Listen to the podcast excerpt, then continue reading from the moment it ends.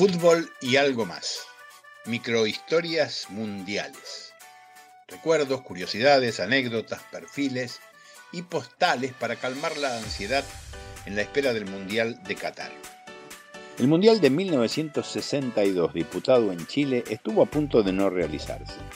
Dos años antes el país fue sacudido por un terremoto con epicentro en Valdivia de 9 grados en la escala de Richter, el máximo registro de la historia. El sismo, producido el domingo 22 de mayo a las 15.55, dejó un saldo de unos 2.000 muertos y 2 millones de damnificados.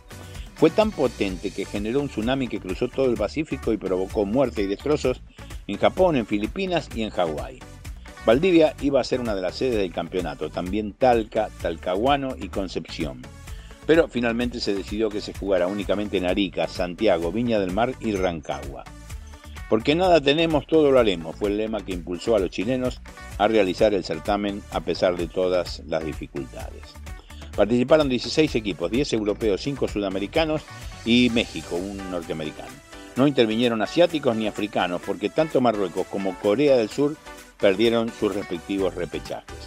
Argentina jugó sus tres partidos en Rancagua, venció a Bulgaria, perdió con Inglaterra 3 a 1, empató sin goles con Hungría.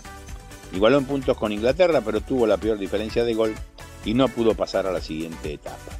La final la jugaron Brasil y Checoslovaquia y se impusieron los brasileños por 3 a 1, alcanzando su segundo mundial consecutivo. Pelé solo pudo jugar dos partidos debido a una lesión producto de una patada que le propinó un jugador checo en la fase de grupos. La violencia fue una especie de sello distintivo de ese campeonato. Los partidos entre Chile, Italia y Yugoslavia y la Unión Soviética fueron verdaderas batallas en las que los jugadores se molieron a patadas.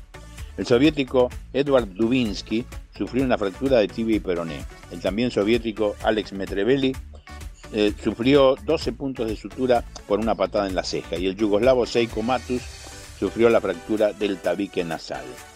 En este mundial el colombiano Marcos Kohl le hizo un gol olímpico al soviético Lev Yassin en un partido que terminó 4-4, uno de los más electrizantes de la historia de los mundiales.